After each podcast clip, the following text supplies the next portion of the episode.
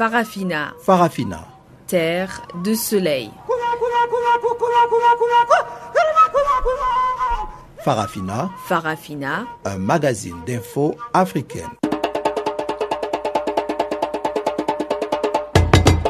Présentation Guillaume Cabissoso. Bonjour à toutes et à tous et bienvenue à l'écoute de Farafina, votre magazine des actualités africaines sur Canal Afrique. Nous émettons de Johannesburg en Afrique du Sud dans la bande des 19 mètres sur 15 235 kHz. La réalisation est entre les mains de Tebo Komushueu et voici sans plus tarder les principaux titres. Plusieurs ténors de l'opposition congolaise se trouvent à Bruxelles à l'invitation d'Etienne Tshisekedi pour des concertations sur l'avenir politique de la République démocratique du Congo.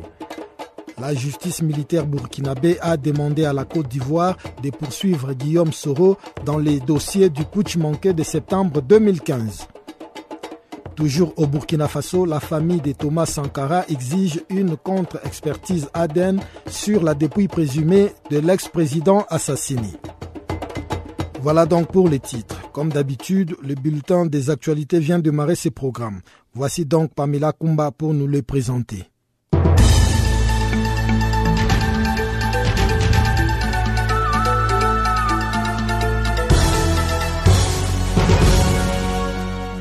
Bonjour à tous. Commençons ce bulletin par le Burkina Faso qui demande à la Côte d'Ivoire de poursuivre Guillaume Soro. Le président de l'Assemblée nationale ivoirienne est accusé d'avoir joué un rôle dans la tentative de coup d'État manquée de septembre 2015 à Ouagadougou. Guillaume Soro avait déjà été sujet à un mandat d'arrêt international délivré par la justice burkinabé. Ce mandat avait été annulé pour vice de forme et lundi, la justice militaire des hommes intègres a décidé de remettre le dossier aux autorités ivoiriennes. Le commissaire du gouvernement burkinabé a déclaré à la presse qu'il serait mieux d'opter pour une procédure de la dénonciation afin d'éviter des complications liées aux accords de non-extradition et autres entre les deux pays. Le dossier sur la dénonciation est entre les mains du ministère burkinabé des Affaires étrangères qui aura pour mission de le faire parvenir aux autorités judiciaires ivoiriennes. Et parlons de la Côte d'Ivoire, le président Alassane Ouattara a rencontré ce mardi plusieurs partis d'opposition afin d'élargir le débat sur les réformes constitutionnelles qu'il compte implémenter. À l'issue de cette rencontre, le président ivoirien Alassane Ouattara a annoncé la séparation du référendum prévu entre septembre et octobre 2016, des législatives en novembre-décembre. Cette annonce s'inscrit dans le cadre de la révision annoncée de la Constitution. Le président a également déclaré que la liste électorale sera disponible vers août-septembre après sa révision selon le chronogramme proposé par la Commission électorale indépendante. Après ses consultations avec l'opposition, le président ivoirien va rencontrer la Chambre des rois et chefs traditionnels, les chefs religieux et des représentants de la société civile mercredi et jeudi afin de recueillir leur contribution pour la mise en place de la nouvelle constitution de la Côte d'Ivoire. Human Rights Watch a publié un rapport ce mardi stipulant que des casques bleus congolais opérant dans la mission de l'ONU en République centrafricaine, la MUNISCA, ont tué au moins 18 personnes, dont des femmes et des enfants, entre 2013 et 2015. L'enquête de l'Organisation internationale des droits humains se base sur la découverte le 16 février dernier à Boali, à 500 mètres d'une base de casques bleus, d'une fosse contenant les restes de 12 corps identifiés comme étant ceux des prisonniers détenus par les casques bleus congolais en mars 2014. Le rapport indique, je cite, L'exhumation des corps vient réfuter la thèse des casques bleus selon laquelle les victimes s'étaient échappées. Outre le massacre de ces douze personnes, Human Rights Watch a aussi affirmé pouvoir confirmer la mort de six autres personnes tuées aussi par des casques bleus congolais. Deux chefs anti-Balaka, torturés à mort à Bosangoa en décembre 2013, deux anti-Balaka présumés exécutés publiquement à Mambéré en février 2014 et deux civils battus à mort à Mambéré en juin 2015. Et puis un autre rapport, mais cette fois-ci c'est celui du Haut Commissariat de l'ONU pour les réfugiés, publié aussi ce mardi, qui chiffre à quelques 50 000 le nombre de déplacés après l'attaque de Boko Haram au Niger. Le groupuscule terroriste a exécuté une opération meurtrière vendredi dernier près de Bosso, encore entre les mains de Boko Haram, selon certains témoins. Le porte-parole du HCR à Genève, Adrian Edwards, a précisé que la majorité des 50 000 personnes s'étaient rendues à pied dans la ville de Toumour, à 30 km à l'ouest de Bosso. Ces personnes vivent sans abri et ont besoin d'aide, a expliqué le porte-parole du HCR. D'autres personnes ont pris la route vers Difa, à 140 km à l'ouest de Bosso, ou encore Kabelawa au nord, où se trouve un camp pouvant abriter 10 000 personnes, mais qui est déjà pratiquement plein. L'attaque à Bosso est une des plus meurtrières menées par Boko Haram au Niger depuis que ce pays est entré en guerre contre les insurgés en février 2015. Et pour terminer, remaniement ministériel en Ouganda avec un changement de portefeuille pour la première dame du pays. En effet, le président Yoweri Museveni a nommé sa femme, Jeannette, au poste de ministre de l'Éducation nationale. Sa nomination a été annoncée dans un communiqué de la présidence détaillant des remaniements au sein du gouvernement de 80 ministres et secrétaires d'État.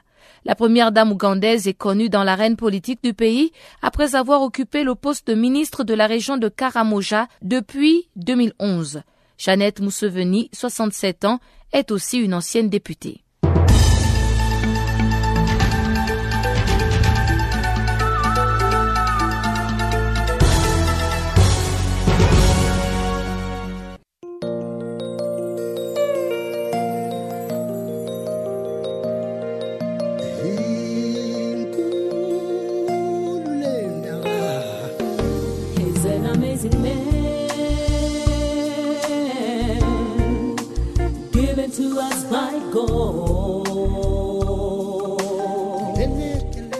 Channel Africa, la voix de la renaissance africaine. Écrivez-nous sur notre page Facebook Channel Africa. Faites-nous des tweets French Farafina ou bien Channel Africa 1.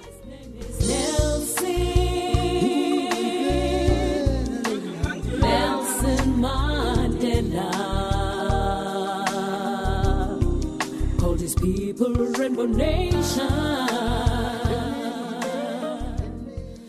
Chers auditeurs de Canal Afrique, une fois de plus, bonjour à tous. Nous ouvrons ces magazines des actualités par cette affaire des tentatives des coups d'État de septembre 2015 au Burkina Faso, où la justice a demandé lundi à la Côte d'Ivoire de poursuivre Guillaume Soro. Une voie choisie par le Burkina Faso afin de contourner les différents accords de coopération qui compliquent l'extradition de Guillaume Soro. L'actuel président de l'Assemblée nationale ivoirienne avait échappé à un mandat d'arrêt international pour vice des. Notre confrère Aimé Nabaloun du journal Le Grand Reporter revient sur les explications du nouveau commissaire burkinabé de la justice pour justifier sa décision.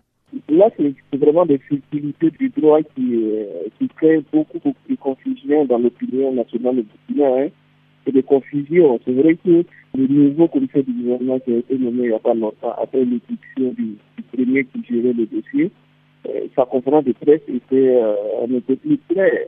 Le président opte maintenant pour euh, la dénonciation, la procédure de dénonciation. Donc, c'est national de différent, je veux dire le président de l'Assemblée nationale de la Côte d'Ivoire, au lieu donc d'un mandat d'arrêt. Parce que, selon ses explications, le fait de l'extranéité, le fait qu'il y ait deux nationalités dans le, dans le dossier et que le président de l'Assemblée nationale euh, pour lui, ça, ça complique donc l'extradition de, de James Soro qui peut être entendu ou peut être jugé. Donc, ils optent maintenant pour euh, la dénonciation. Euh, ministère des Affaires étrangères transmettra certainement des dossiers aux autorités ivoiriennes, puis maintenant, à ces autorités ivoiriennes-là, d'engager des poursuites contre le président de l'Assemblée nationale ivoirienne. Ce qui est vraiment euh, invraisemblable parce qu'on on verrait difficilement euh, la Côte d'Ivoire poursuivre son président de l'Assemblée nationale euh, pour ce, pour ce fait-là. Donc là, euh, au plan national, c'est vrai que ça, ça fait monter la, la tension, mais comme je dis, c'est les subtilités du droit qui permettent euh, certainement ces, choses-là. Quand il dit aussi que euh, le président du Faso a opté de gérer euh, la question de façon diplomatique, c'est dans ce terme, l'aspect diplomatique euh, cette question a été euh, martelée à plusieurs reprises. Donc on se dit que c'est vraiment euh, cette option qui est, qui est en marche, l'option diplomatique au lieu de l'option judiciaire. Du coup, c'est clair que ce dossier-là, il va encore faire parler de lui pendant longtemps. Alors, est-ce que quelque part, la pression sociale a joué un rôle dans cette requête C'est clair que demander à la Côte d'Ivoire de poursuivre son président de l'Assemblée nationale, dire que euh, le politique euh, a tué le dossier. Et bien, il reste euh, les ayants droit des victimes, les organisations de la société civile et même de défense des droits de l'homme. Et, on ne sait pas comment ils, vont, ils vont réagir les jours à venir. C'est-à-dire que le dossier a été purement et simplement récupéré par, le, par les politiques. Hein. Euh, les gens ne comprennent pas, c'est sûr qu'ils vont demander des comptes. Euh, là, on ne sait pas quel, quel les choses vont, vont prendre. Il faut oublier aussi que euh, les visites des autorités burkinabées euh, en Côte d'Ivoire se font de plus en plus fréquentes. beaucoup de choses ont été dites entre Abidjan et Ouaga à propos de ce dossier-là. on prend l'option au-delà le fait que euh, économiquement le pays est en train de se pacifier et qu'il il faut faire ici à la Côte d'Ivoire pour euh, baisser un peu la tension afin de, de, permettre la reprise des activités économiques de façon intense. Peut-être que c'est cela qui a pesé beaucoup plus euh, sur, sur, sur la balance. En Côte d'Ivoire, cette demande des autorités burkinabées de poursuivre Guillaume Soro par la justice ivoirienne n'est pas au cœur de l'actualité du jour. Mais pour certains partis politiques d'opposition, dont le FPI branche à il ne s'agit pas d'une surprise, loin s'en faut. Suivant la réaction de Konaté Navigué, responsable des jeunes du Front populaire ivoirien. Aujourd'hui, il y a quelques réactions dans la presse, mais les acteurs politiques euh, ont une rencontre aujourd'hui avec, euh, avec M. Ouattara, le président de la République, sur la réforme constitutionnelle. Et, au moment où je vous parle, nos spécialistes en droit sont là-bas euh, pour aller, je crois, débattre euh, sur la méthode, sur la procédure et puis sur le fond de la nouvelle constitution que euh, le président Ouattara entend proposer par référendum. Et donc, c'est ça qui constitue l'actualité pour les acteurs politiques ce matin. Il est évident que d'ici demain ou après-demain, il y aura beaucoup de vives réactions sur euh, cette requête du Burkina Faso. En tout cas, le Front populaire ivoirien va donner son point de vue. Mais déjà, est-ce que la loi ivoirienne prévoit qu'un président de l'Assemblée en exercice puisse comparaître devant une cour, euh, quel que soit le crime dont il est accusé? Non, à moins qu'il soit euh, dégagé de son immunité parlementaire. Sinon, euh, ce n'est pas, pas prévu par nos lois ici. Mais est-ce que vous avez quand même été surpris lorsque vous avez euh, lu cette demande du Burkina Faso qui demande à la Côte d'Ivoire de juger Guillaume Soro? Particulièrement non. Moi personnellement, je n'ai pas été surpris parce que qui suit bien l'actualité politique au Burkina sait bien que il y a des choses que le président Roch Kaboré est obligé de dire officiellement pour euh, satisfaire la diplomatie, mais la volonté du peuple burkinabé, c'est que Soro soit euh, envoyé au Burkina, Soro euh, réponde devant la justice. C'est ça qui est le principal. Et la difficulté du président Roch Kaboré, c'est que c'est le peuple qui l'a installé par le biais d'une révolution, qu'on pourrait appeler une révolution sociale. Et donc, il est obligé, quelquefois, il est tenu de respecter la volonté du peuple, sinon ce serait à ses risques et périls.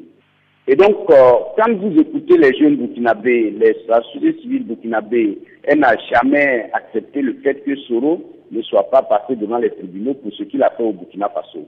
Donc, ceux qui suivent l'actualité au quotidien au Burkina ne sont pas surpris de la réaction euh, des Burkinabés en ce moment-là. Mais il est évident que du point de vue diplomatique, euh, le chef de l'État, il ne peut pas venir et puis il y a des choses qu'il ne peut pas dire ou bien il a oublié de dire du bout des lèvres. Je pense que ça a été l'attitude de Roch Kaboré quand il a retiré, euh, si tu veux, officiellement le mandat d'arrêt. Mais en tant qu'Ivoirien, quel sentiment lorsqu'on mentionne qu'un de vos concitoyens était impliqué dans un problème aussi grave qu'une tentative de coup d'État dans un pays frontalier?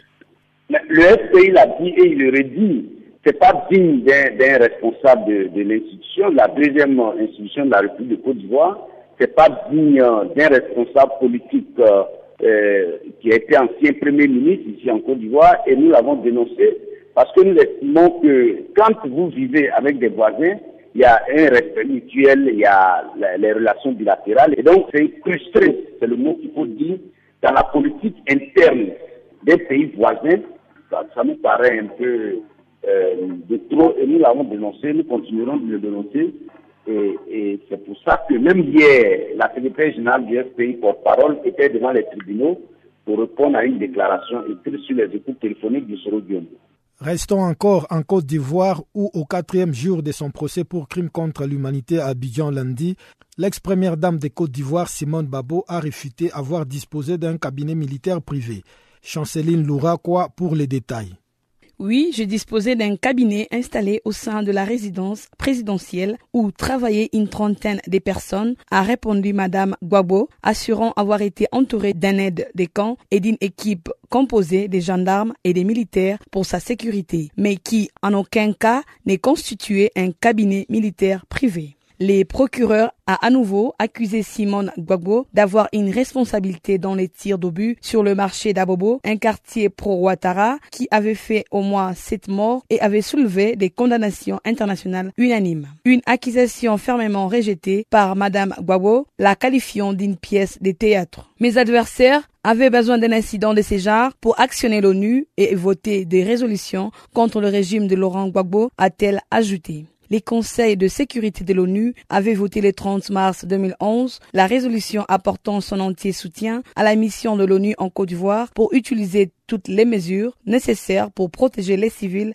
et empêcher l'utilisation d'armes lourdes contre eux. L'ONICI, créé en février 2004, a joué un rôle important dans cette crise en certifiant en décembre 2010 la victoire d'Alsan Ouattara, ce qui lui ont reproché les partisans de Laurent Gbagbo, l'accusant d'être partisane. La crise post-électorale de 2010 et 2011, qui a fait plus de 3000 morts en cinq mois, avait été provoquée par le refus de Madame Gbagbo de reconnaître la victoire de son rival Alsan Ouattara à l'élection présidentielle de novembre 2010. La cour d'assises d'Abidjan juge depuis mardi dernier l'épouse de l'ex-président Gbagbo, âgée de 106 ans, pour crimes contre l'humanité, crimes contre les prisonniers de guerre et crimes contre les populations civiles commis lors de la crise post-électorale de 2010 et 2011. Simone Gbagbo, comparée alors qu'elle purge déjà une première peine de 20 ans de prison pour atteinte à la sûreté de l'État prononcée en 2015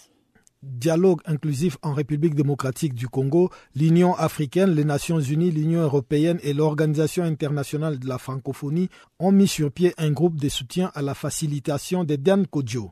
Le quartier promet ainsi de maximiser les chances de réussite de ces dialogues alors que s'ouvre mercredi en Belgique un forum de l'opposition congolaise autour d'Etienne Tshisekedi pour sceller l'unité des forces acquises au changement. Sur cette rencontre, voici les précisions de Joseph Olengankoy quant à la participation de la plateforme dynamique de l'opposition dont il est le porte-parole.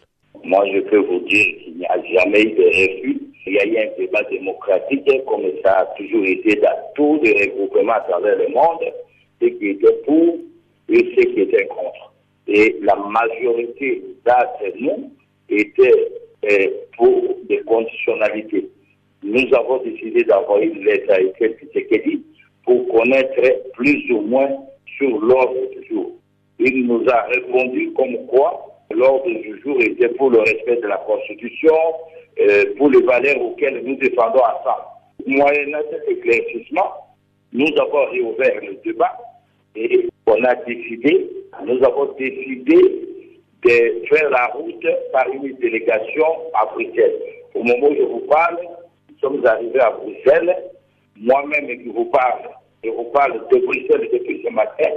Il y a Martin Fayoulou, qui est aussi membre de la délégation. Il y a euh, Mayombe, l'honorable Mayombe, qui est dans la délégation. Il y a euh, Jean-Lucien Boussa, il y a M. Ngele Foto, il y a M. Mbayo de l'INC. Donc, tous les partis sont à Bruxelles au moment où je vous parle.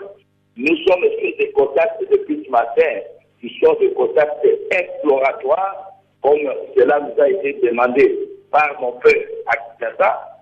Et dans les tout prochains jours, vous allez connaître notre position la plus officielle possible. Mais sinon, nous avons répondu présent à ce pourparlers inter-opposition. Donc là, il n'y a aucune inquiétude parce que nous, nous sommes venus ici avec notre cahier de charges, les choses sont claires. À aucun moment nous allons accorder un nouveau mandat transitoire à Kabila. Et nous sommes venus ici pour le respect de la Constitution. Nous sommes venus ici pour le respect des calendriers électoral présidentiel. Et nous sommes venus ici pour constater que maintenant, le 19 décembre 2016, M. Joseph Kabila sera déclaré toute étendue de la République démocratique du Congo comme état un produit politique périmé à la tête de l'État il n'est plus question d'être, il n'est plus consommable dans l'opinion. Mais on fait état de l'absence de Vital Caméré de l'INC qui aurait carrément dit niet à cette invitation, ainsi que le représentant du MLC qui n'ont pas mis leurs pieds à Bruxelles pour prendre part à cette réunion. Vous pouvez nous confirmer cela? Mais moi, moi, je crois que dans toute organisation, il y a une démocratie. Et là où il y a une démocratie, je crois que c'est aussi l'opinion de chacun. Mon, euh, notre ami Vital Caméré n'a pas dit non. Mais est-il qu'il a soumis ses questions à la majorité, ses réserves à la majorité de l'opposition qui a accepté? Alors, si l'opposition de son ensemble au sein de la dynamique n'avait pas accepté, on n'aurait jamais fait ce débat Parce que même la délégation, elle a été constituée par l'opposition. Et c'est comme ça que le représentant de Vital Caméré, qui s'appelle l'honorable Maillot, a été aussi choisi dans la délégation. Alors, vous me parlez de question de MLC. MLC, je crois que, comme vous le savez, le MLC, toutes ces décisions proviennent de la prison de l'AI. Alors, nous, on n'avait pas une possibilité autre d'aller contacter les relais présidents au niveau de l'AI et lui clarifier cela. Alors, le MLC, là-bas, c'est vraiment la gestion du quartier autrement. Tout rouge, car Jean-Pierre Bemba, lui-même de la haie, et il a déjà donné le OK. Bon, c'est trop compliqué. Alors moi, je crois qu'il ne faut pas compliquer les auditeurs à mieux comprendre qu'il y a la démocratie au sein de la dynamique, et c'est cette démocratie qui a agi à travers une délégation dont nous sommes ici présents. L'Union africaine, les Nations unies, l'Union européenne et l'Organisation internationale de la francophonie viennent d'accorder leur soutien, en tout cas pour encadrer les médiateurs togolais dans les dialogues qui va bientôt s'ouvrir. Moi, je crois que l'idée des panels pour aller au dialogue, c'était l'idée de la dynamique et de l'opposition qui avait posé cela comme conditionnalité. nous, nous avons demandé la présence des États-Unis d'Amérique nous avons demandé la présence de l'Union européenne, l'Union africaine, la francophonie et les Nations unies. Voilà quel a été notre préalable. Nous, nous on ne reconnaît pas comme étant le principal. Non, non. Et nous, on a plus rien à demander à M. que d'accepter à organiser les élections dans la paix et avoir un, minimum de respect à son peuple. On répare encore euh, au Burkina Faso pour aborder la question des résultats de l'AEDN sur les corps présumés de feu président Thomas Sankara. La famille du défunt a requis en effet une contre-expertise après que le résultat des tests d'ADN effectués par des experts belges et français n'ont pas permis d'identifier avec certitude la dépouille de Thomas Sankara. A été euh, faite euh, par des soit belges et français.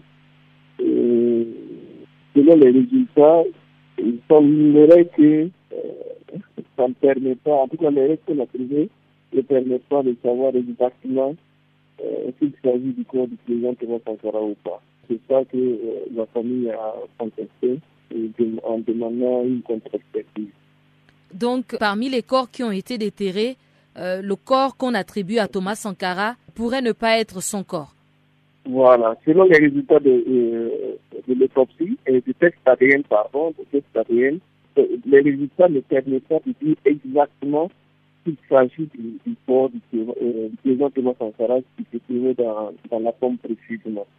Ce qui a certainement amené donc, la famille et les ayants en droit à contester ces résultats tout en demandant une contre-expertise. Est-ce qu'au niveau de, du Burkina, vous avez des, euh, services spécialisés qui peuvent aussi euh, faire des autopsies au point de déterminer à partir de l'ADN euh, l'appartenance ou pas de, ce corps à Thomas Sankara Évidemment, il existe au, Burkina quelques trois ou quatre médecins légistes qui sont en mesure donc de faire des autopsies, des tests d'ADN. Mais je crois que l'option qui a été faite euh, d'y joindre, pas joindre à ces médecins-là, médecins légistes euh, français et belges, c'était surtout pour euh, des questions de technologie, euh, pour être beaucoup plus précis dans les, dans les résultats, ce qui a certainement conduit à ce que les tests ADN soient donc faits du côté de, de l'Europe. Sinon, au Burkina, il y a des médecins légistes qui font des, des autopsies et des, tests ADN mais euh, au regard donc de la précision qu'on cherchait certainement euh, dans les résultats, euh, qui a conduit à, à l'option donc de l'Europe. Et voilà que ces, résultats-là ne satisfont pas. Et donc la famille du président Président Sassara, on, se demande exactement quelle sera la suite. L'option est-ce qu'il faut ramener euh, le pour le test ADN euh, au, au Burkina? Est-ce qu'il faut connaître euh, d'autres médecins légistes et d'autres hôpitaux du côté de l'Europe pour le faire? On, on attend de voir exactement quelle sera l'option de la famille, euh, du fait que va et de surveiller un droit. Et à part ce site où les corps ont été déterrés, est-ce que dans les rapports d'enquête, il y avait d'autres sites euh, mentionnés où pourrait se trouver le corps? À l'exhumation du corps, quand on a écouté un peu euh, les avocats et euh, les membres de la famille qui ont assisté à cette, à cette exhumation, il y avait en tout cas quelques indices qui, qui, montraient, selon les avocats, il y avait des indices qui montraient que serait le corps du président Thomas Sankara qui était dans la tombe précisément. Parce que l'autre information, c'est que euh, un morceau de tissu euh, qui serait la dernière tenue ou du moins la tenue que le président a porté euh, ce 15 octobre 87 là. ce morceau de tissu ressemblerait très fortement donc à la tenue que le président a portée le 15, 15 octobre. Donc ça c'était un aspect important à, à, souligner. Il y a aussi, selon les avocats à l'époque de l'exhumation du corps, euh, il semblerait que parmi les corps qui ont été exhumés, c'est ce corps-là qui aurait reçu beaucoup plus de, de balles, d'impact de balles. On avait étudié donc des impacts de balles un peu partout sur le corps. Il peut amener les avocats à l'époque à penser que ce serait le corps du président Thomas Sankara, parce que c'est lui qui aurait été, en tout cas, la cible donc ici du soir du 15 octobre Selon une vraisemblance, vraisemblance, il faut donc expliquer que le corps se trouve euh, ailleurs, selon en tout cas les indices euh, donnés par euh, les avocats de, de, la famille du président Thomas Sankara. Très probablement, ce serait le corps. Maintenant que les, les tests ADN des résultats pas très, pas très nets, il va certainement donc pousser la recherche donc au niveau des tests euh, d'ADN pour savoir si effectivement il s'agit de lui ou si c'est une erreur qui euh, en tout cas euh, commise lors de, du test, test ADN. Sinon, en tout cas, toute vraisemblance, avocats, le corps du président qui dans cette, forme.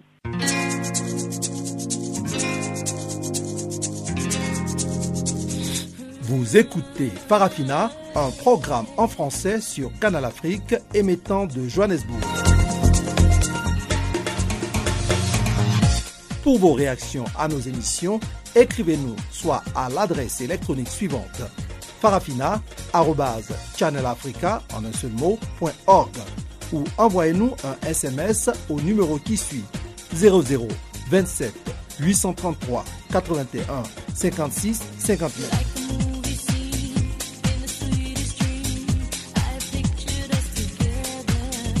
Notre adresse électronique farafina.channelafrica en un seul mot, ou par SMS 0027 833 81 56 59.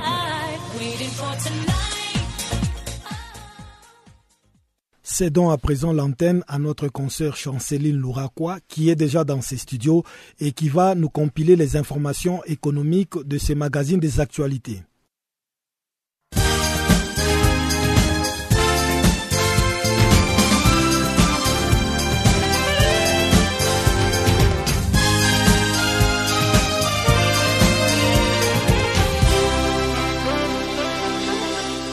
Bonjour chers amis auditeurs de Channel Africa. Ce bulletin économique s'ouvre en République centrafrique avec la reprise ce mardi des commerces du diamant. En effet, le Bureau d'évaluation et des contrôles des diamants a officiellement lancé cette reprise d'activité. Il s'agit de diamants venant de villes des Berberati, Carnoboire, Boda dans l'ouest et le sud-ouest du pays qui pourront être vendus sur le marché international.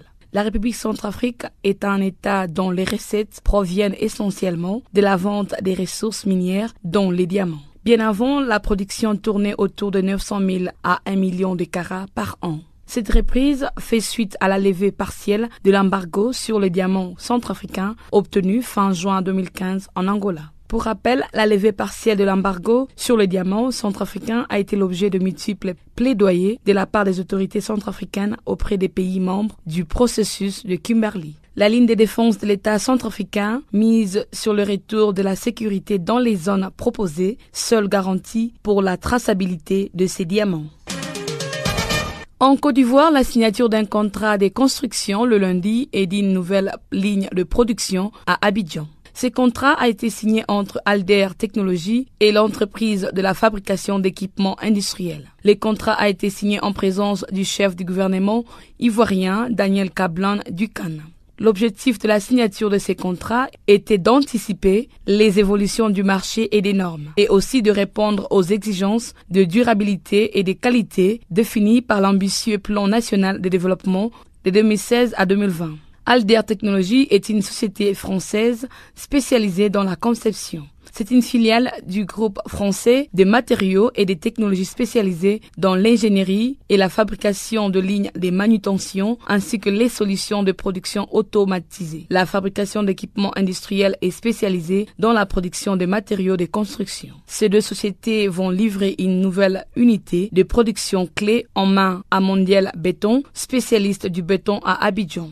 Le groupe a développé un savoir-faire sur plusieurs marchés et plus particulièrement sur celui de la fabrication de matériaux de construction. Il consacre 7% de son chiffre d'affaires à la R&D et exploite les derniers développements en matière numérique et robotique pour proposer des solutions axées sur l'optimisation de la performance de ses clients, notamment la réduction de l'impact environnemental des lignes de production, ainsi que l'amélioration des méthodes et des conditions de travail. En somme, les groupes contribuera de façon concrète à la conception de l'industrie de futur et au développement de la ville durable. Restant toujours en Côte d'Ivoire, la classe moyenne ivoirienne privilégie l'épargne à la consommation épargne qui constitue 15% de ses revenus. Ces données proviennent d'une étude de l'Institut Ipsos commandée par CFAO. Cette donnée sociale a été rendue publique le lundi par les responsables de l'hôtel Ivoire de Cocody, Florence de Bigold. À la différence des autres pays étudiés sur un panel de 800 ménages de la classe moyenne par pays, les conclusions de ce travail mené dans cinq pays africains, dont la Côte d'Ivoire, indiquent que le Maroc, le Kenya, le Cameroun et le Nigeria jouissent de 4 à 20 dollars par jour et ces pays se remarquent par leur préférence dans les choix des consommations. D'après Ipsos, elles préfèrent à 65% s'approvisionner sur les marchés traditionnels plutôt que dans les supermarchés, quand la moyenne pour l'ensemble de 5 pays est de 47%. Parmi ces dernières, 73% est ce que consomment les Ivoiriens de la classe moyenne. L'étude d'Ipsos révèle que 17% de foyers de la classe moyenne en Côte d'Ivoire sont endettés. C'est soit 24% de leurs revenus qui sont dédiés à l'alimentation, 18% au logement, 13% à l'éducation, 6% à la téléphonie et Internet et enfin 6% pour la santé. À noter que le surtaxation fiscale alourdit fortement les prix des produits importés, y compris des voitures. Au Gabon, le président de la République, Ali Bongo, a inauguré le lundi l'école des mines et de la métallurgie de Mwanda et 3M. Cette école de mines est construite sur 40 hectares située dans la province de Haut-Ogoé. Cette école est le fruit d'un partenariat public-privé entre l'État gabonais, la compagnie minière de l'Ogoé et l'Université de Nancy. D'après le président Ali Bongo, cette école répond au souci d'une plus grande diversification de l'économie du pays. Son souhait est de voir cette école des mines atteindre son objectif qui est de former les ingénieurs et les techniciens à un niveau supérieur afin de répondre aux besoins croissants de l'industrie minière. Cette école va permettre d'accélérer les performances du complexe métallurgique des Mwanda, que cela soit pour les manganèses ou pour le fer.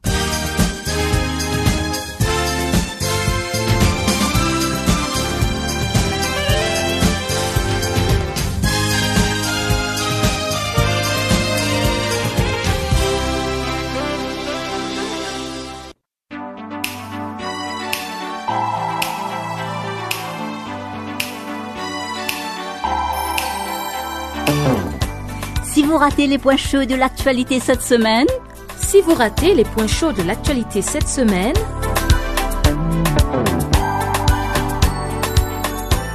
eh bien, sans plus tarder, suivez la revue des actualités de la semaine sur Channel Africa, la voix de la Renaissance africaine.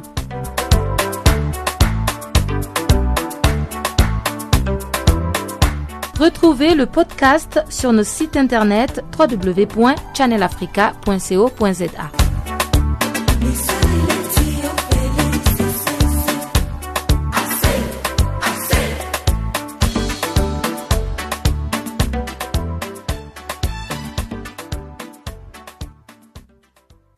Le Niger a revu à la baisse les bilans officiels de l'attaque massive menée vendredi par Boko Haram à Bosso dans le sud-ouest du Niger de 32 à 26 morts. L'armée nigérienne a aussi annoncé avoir tué 55 éléments du groupe islamiste nigérian selon un communiqué officiel publié lundi. Le précédent bilan de cette attaque annoncé samedi par le ministère nigérien de la Défense faisait état de 30 militaires nigériens et 2 militaires nigérians tués et de 67 militaires nigériens et nigérians blessés.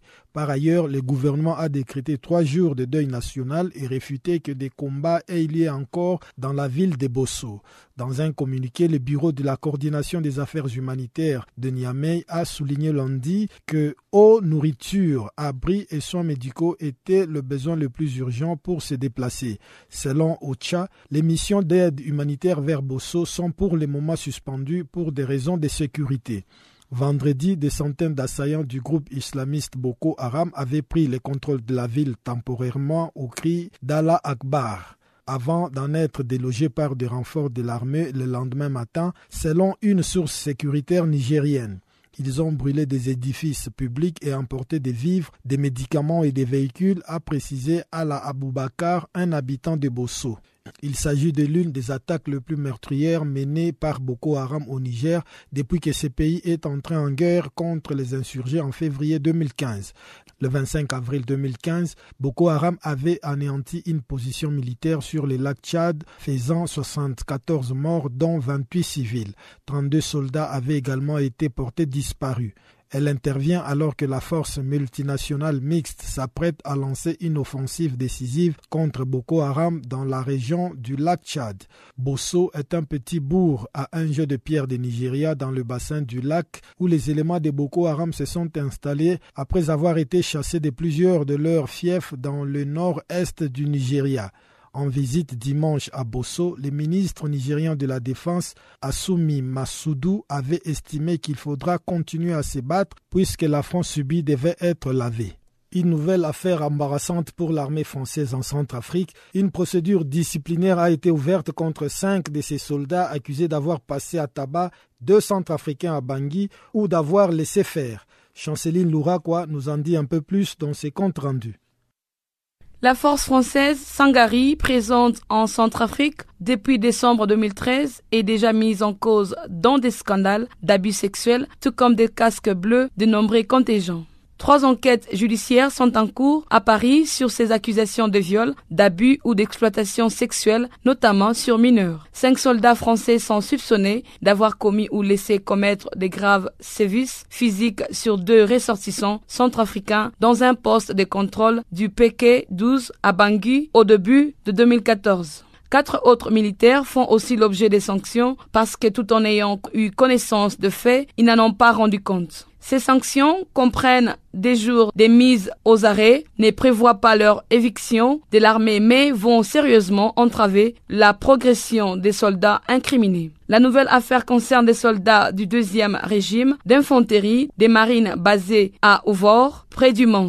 L'alerte a été donnée le 28 avril par le chef des corps de ces régimes qui n'est condamné pas l'unité au moment des faits. La justice va désormais tenter de comprendre pourquoi ces soldats s'en sont pris à ces deux Centrafricains dont un serait membre d'une milice locale et pourquoi les ou les officiers présents n'ont pas empêché le fait. La France est intervenue en décembre 2013 en Centrafrique, une de ses anciennes colonies en proie à l'anarchie et aux violences intercommunautaires. Cette intervention et le déploiement des 12 000 casques bleus de la MINUSCA ont fait retomber les violences et permis l'organisation d'élections qui ont porté au pouvoir en février un nouveau président, Faustin Archange Touadéra. L'opération Sangari doit se terminer en décembre au terme d'un désengagement progressif de plus de 2500 militaires au plus fort de la crise, elle en compte déjà plus que 650. À terme, les forces françaises doivent être redéployées au sein de la force onusienne de la MINUSCA et dans la mission européenne UTEM dédiée à la formation de l'armée centrafricaine qui fait toujours face à de nombreux enjeux sécuritaires. Lors d'une visite à Bangui en main, le président François Hollande avait estimé que Sangari était une opération réussie, arguant que la stabilité avait été retrouvée dans le pays. Les chefs de l'État avaient toutefois redit que les soldats français ayant commis des abus en Centrafrique ne bénéficieraient d'aucune impunité. Selon le dernier rapport de l'ONG Small Arms sur la transparence et les transferts dans les commerces autorisés de ces armes, le commerce légal des armes de petit calibre s'élève désormais à plus de 6 milliards de dollars. Le rapport a été lancé ce lundi au siège de l'ONU à New York alors que la conférence sur les armes petites et légères entame ses travaux biennaux. L'étude dénote une augmentation de 84% des importations d'armes au Moyen-Orient entre 2012 et 2013 où les Émirats arabes unis et l'Arabie saoudite sont devenus le quatrième et cinquième importateurs d'armes le plus important de la planète. Plus de précisions avec Nicolas Florquin, coordinateur de recherche au sein de l'ONG Small Arms, dont les propos ont été recueillis par Christina Silvero. Tout d'abord, le commerce autorisé des armes légères a augmenté entre 2012 et 2013, donc qui sont les deux dernières années pour lesquelles les données sont suffisamment complètes pour faire ce genre d'analyse. Donc il y a une augmentation générale d'à peu près 17%. Il s'agit du commerce autorisé d'armes, hein, pas du commerce illicite, mais il est quand même important de suivre ce commerce autorisé car on sait que parfois les, les armes sont retransférées de façon moins légale. On note également une grande augmentation des importations des pays du Moyen-Orient, cette augmentation qui vient dans le contexte de plusieurs conflits dans la région et qui donc euh, inquiète euh, beaucoup d'analystes. Alors, vous mentionnez une très forte augmentation des importations au niveau du Moyen-Orient. Où vont ces armes? Est-ce que vos recherches et votre rapport permettent d'identifier où sont destinées ces armes? Alors, les, les, principaux importateurs de la région sont l'Arabie saoudite et les Émirats arabes, qui importent plus de 100 millions de dollars d'armes légères, en tout cas en 2013. Il y a un certain nombre d'autres pays de la région également qui sont considérés comme des importateurs majeurs. Après, les données sur le commerce autorisé des armes euh, s'arrêtent sur les importateurs autorisés. Donc on n'est pas en mesure, sur la base de ces statistiques, de dire si elles sont utilisées ou non dans des conflits. Par contre, il est clair qu'il y a eu des antécédents dans la région d'armes qui ont été par le passé retransférées dans des zones de conflit. Pourquoi est-ce que cette augmentation inquiète? Qu'est-ce que l'on croit? C'est le contexte un petit peu volatile de la région qui inquiète beaucoup d'observateurs. Donc le fait qu'il y ait ce mélange de, de, conflits et de commerce très dynamique et des armes dans cette région est, est préoccupant. Est-ce que l'on sait qui sont les principaux exportateurs vers ces régions qui vendent les armes? Alors encore une fois, il faut faire attention parce que ces statistiques, comme ce sont des statistiques sur le commerce autorisé des armes, c'est vraiment les pays qui sont les plus transparents qui ressortent en termes d'exportateurs. Donc parmi les exportateurs vers cette région, on retrouve notamment les États-Unis qui sont assez transparents euh, sur leurs exportations. On retrouve aussi des pays comme le Brésil ou la Corée du Sud qui sont un petit peu moins transparents. Mais encore une fois, c'est des statistiques qui se basent sur ce que rapportent les États et certains États exportateurs ne rapportent pas l'ensemble de leurs exportations, donc il est possible que d'autres soient également des acteurs importants. Est-ce que vous pouvez nous expliquer l'objectif de votre organisation et comment est-ce que vous collectez les données Quelles sont les obligations des États? Alors les États ont à leur disposition plusieurs mécanismes pour apporter des informations sur leurs exportations d'armes. Ce sont tous des mécanismes volontaires. Il n'y a pas vraiment d'obligation de rapporter des statistiques sur leurs exportations d'armes légères. Il y a plusieurs véhicules pour faire ces rapports, notamment les rapports nationaux euh, que certains États émettent euh, eux-mêmes, des rapports régionaux, des rapports auprès du registre sur le commerce des armes des Nations Unies. Et il y a aussi une base de données sur le commerce aussi maintenue par les États-Unis euh, à laquelle les États rapportent. Donc ce que nous essayons de faire, c'est de voir en quelle mesure les États rapportent des informations complètes ces différents instruments et nous attribuons des scores de transparence aux différents États exportateurs pour essayer justement de montrer quels sont les États qui font pas de blanche et qui rapportent sur l'ensemble ou en tout cas sur une grande partie de, leur commerce. La Suisse a traditionnellement tenu la première place dans ce score. Quelle est l'évolution cette année? Alors la Suisse a perdu un point cette année euh, à cause d'informations un petit peu moins claires que d'habitude. Donc elle sort du top 3. Donc cette année, c'est l'Allemagne et le Royaume-Uni qui sont les États les plus transparents, suivis des Pays-Bas. Et les moins transparents? Alors quatre États ont un score de 0. Il s'agit des Émirats arabes unis, de l'Arabie saoudite, de l'Iran et la Corée du Nord. Donc ça, ce sont des États qui ne rapportent pas du tout en fait sur leurs exportations. Sur leurs exportations. Oui. La, la transparence, on la mesure sur euh, on, mesure la transparence des pays exportateurs. Donc, qu'est-ce qui rapporte avoir exporté à d'autres États pendant l'année 2013 pour ce rapport? Donc, en fait, les chiffres qu'on a sur le Moyen-Orient, c'est par rapport aux exportations qui ont été faites vers le Moyen-Orient? Alors, il y a deux chiffres. Il y a les chiffres des transferts vers le Moyen-Orient. Donc, si on se base sur les importations par le Moyen-Orient, on a vu un doublement de ces importations d'armes légères entre 2012 et 2013. Ensuite, on voit également en termes de transparence, de notre baromètre de la transparence, que certains États du Moyen-Orient ne sont pas du tout transparents sur leurs exportations. Conclusion alors, euh, quel est votre message? À quoi appelez-vous aujourd'hui? Alors, notre message est que aujourd'hui, euh, en termes de score de transparence, on est en dessous de la moyenne. Euh, la moyenne de la quarantaine d'États que l'on observe est de à peine 11 points sur 25 possibles. Et ceci vient dans un contexte où il y a beaucoup d'attentes, beaucoup de pression pour qu'il y ait plus de transparence des États avec le nouveau traité sur le commerce des armes. Donc on espère avoir plus de transparence euh, ces prochaines années dans le cadre des mesures et des processus qui sont mis en place et de suivre cette question beaucoup plus près les années suivantes.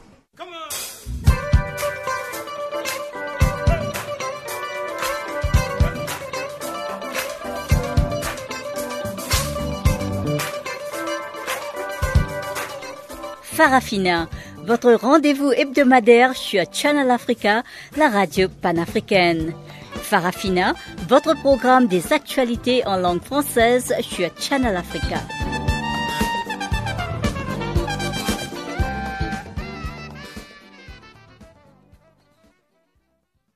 Chers auditeurs de Canal Afrique, nous voici presque à la fin de notre programme de séjour. Mais avant de nous séparer, cédons encore le micro à Chanceline Louraquois qui a compilé pour nous les informations sportives.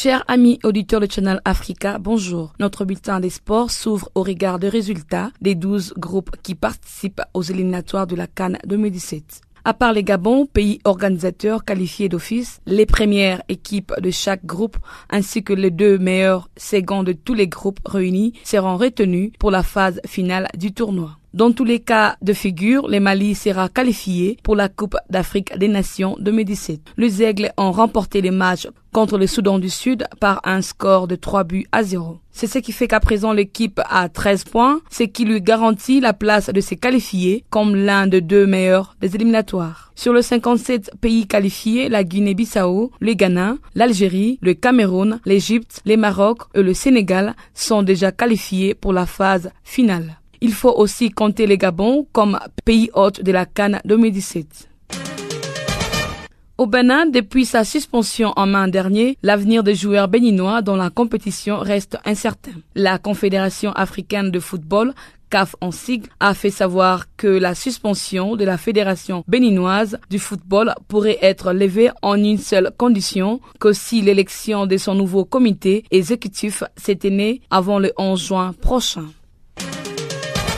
Parlant de Chelsea, le docteur Eva Canero a rejeté le lundi un accord de plus de 1200 000 euros proposé par le club anglais. Cette nouvelle a été livrée à travers des documents légaux soumis à la Cour par Chelsea et son ancien manager, José Mourinho. En effet, le docteur Eva Caneiro poursuit Chelsea pour licenciement implicite. Il compte aussi poursuivre en justice l'ancien manager José, José Mourinho séparément pour accusation des rétorsions et pour discrimination. Le club explique d'avoir proposé un accord au docteur Caneiro pour éviter un procès qui, selon Chelsea, ne servirait en aucun intérêt. En Côte d'Ivoire, le président du Paris Saint-Germain, Nasser Al-Khelaifi, a décidé d'intervenir dans l'affaire de Serge Aurier. Il aurait été impliqué la semaine dernière dans une affaire de violence volontaire sur personne dépositaire de l'autorité publique suite à une altercation avec des policiers en France. Quant au président du Paris Saint-Germain, Serge Aurier ne quittera pas le club malgré ses gaffes. Nasser Al-Khelaifi regrette que cette affaire ait pris d'énormes proportions. À noter que Serge Aurier sera jugé en correctionnel le 26 du mois de septembre prochain et seul le verdict du procès déterminera l'avenir du Serge Aurier. Au Nigeria, l'entraîneur nigérien de l'équipe de moins de 23 ans, Samson Siasia, justifie la lourde défaite de son équipe par celle du Danemark. Le Nigeria a été battu 6 à 2 par les Danemark par cause de beaucoup d'erreurs dans le jeu. Ce match livré par l'équipe de moins de 23 ans les inscrit dans le cadre du tournoi de Suwon qui a lieu en Corée du Sud. Parmi les causes de la lourde défaite du Nigeria, l'entraîneur a expliqué que ses joueurs n'ont pas bien joué et ils n'ont pas bien défendu leur camp comme cela se devait. La mort d'une légende de la boxe a secoué le monde entier. Il s'appelle Mohamed Ali, Cassius Marcellus Clay, Jr. était son vrai nom. Ce dernier est décédé à l'âge de 74 ans à Phoenix, après un long combat contre la maladie de Parkinson. Mohamed Ali était une personnalité marquante du 21e siècle. Il était un boxeur mythique engagé contre la ségrégation raciale aux États-Unis. Il était admiré aussi en Afrique, particulièrement en République démocratique du Congo, où il avait livré l'un de ses combats les plus célèbres. Mohamed Ali fut champion du monde en 1964. Il concevra ce titre mondial jusqu'en 1967, date à laquelle il refuse d'aller faire la guerre au Vietnam. L'une de ses dernières apparitions publiques, c'était en juillet 2012, lors de la cérémonie d'ouverture des Jeux Olympiques de Londres. Il avait montré au monde que l'ancien triple champion de poids lourd était rangé par la maladie. Pendant cette période, Mohamed Ali était entré dans les derniers rangs de son ultime combat. On rappelle, c'est à l'âge de 22 ans que les boxeurs américains s'étaient convertis à l'islam après avoir rejoint la nation de l'islam en 1965. Ensuite, il s'est converti à l'islam sunnite en 1975.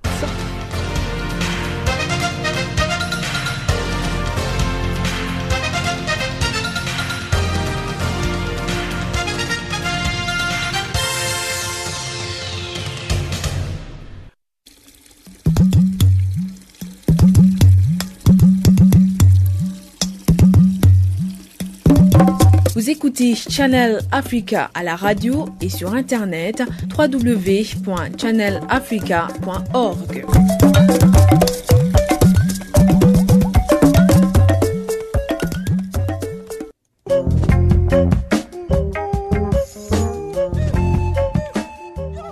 C'est par cette information que nous mettons un point final à cette édition de Farafina sur Canal Afrique. Toute l'équipe euh, du service français vous remercie pour votre aimable compagnie et vous donne un nouveau rendez-vous pour demain. En attendant, Guillaume Cabissoso vous souhaite de passer une agréable journée ou soirée selon le lieu d'où vous nous recevez. Au revoir.